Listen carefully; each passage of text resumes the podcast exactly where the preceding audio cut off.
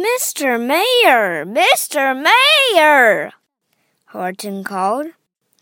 Mr. Mayor, you've got to prove now that you really are there. So call a big meeting. Get everyone out. Make every who holler. Make every who shout. Make every who scream.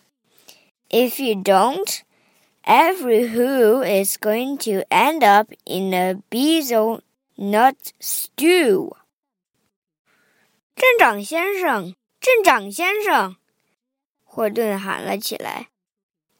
镇长先生，现在你必须证明你们真的在那里，赶紧开个大会，让大家都出来，让每个呼呼都叫起来，喊起来，让每个呼呼都大声叫嚷，不然每个呼呼都会在滋滋冒着热气的坚果炖汤里结束生命。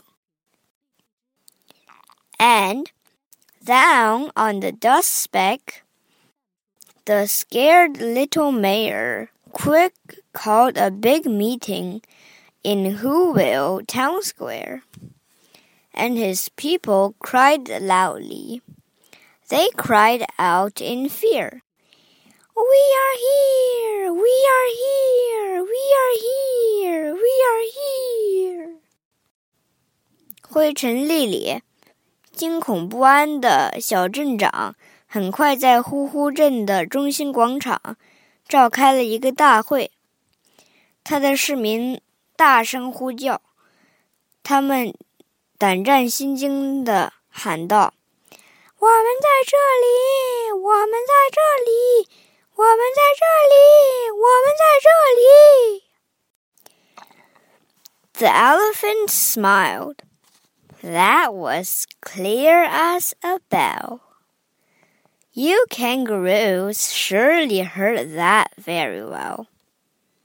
All I heard, snapped the big kangaroo, was the breeze and the faint sound of the wind through the far distant trees. I hear no small voices, and you didn't either. And the young kangaroo in her pouch said, Me neither. 大象笑了，那声音像铃声一样清晰。这下 你们这两只袋鼠听到了吧？我听到的只是风声。袋鼠不耐烦地说：“那是穿过远处树林的微风。我没有听见什么细小的声音，你也没有。”他口袋里的小袋鼠跟着说。我也没听到。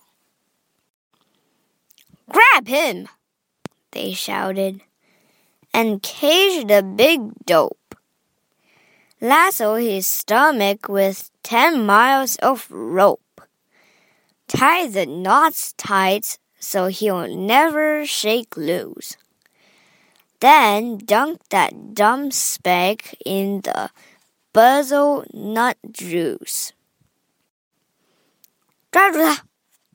他们嚷道：“把这个大笨蛋关到笼子里去！”用十米长的粗绳绑住他的肚子，打个死结，这样他就跑不掉了。然后把根本发不出声音的灰尘粒扔到滋滋冒着热气的坚果汤里。”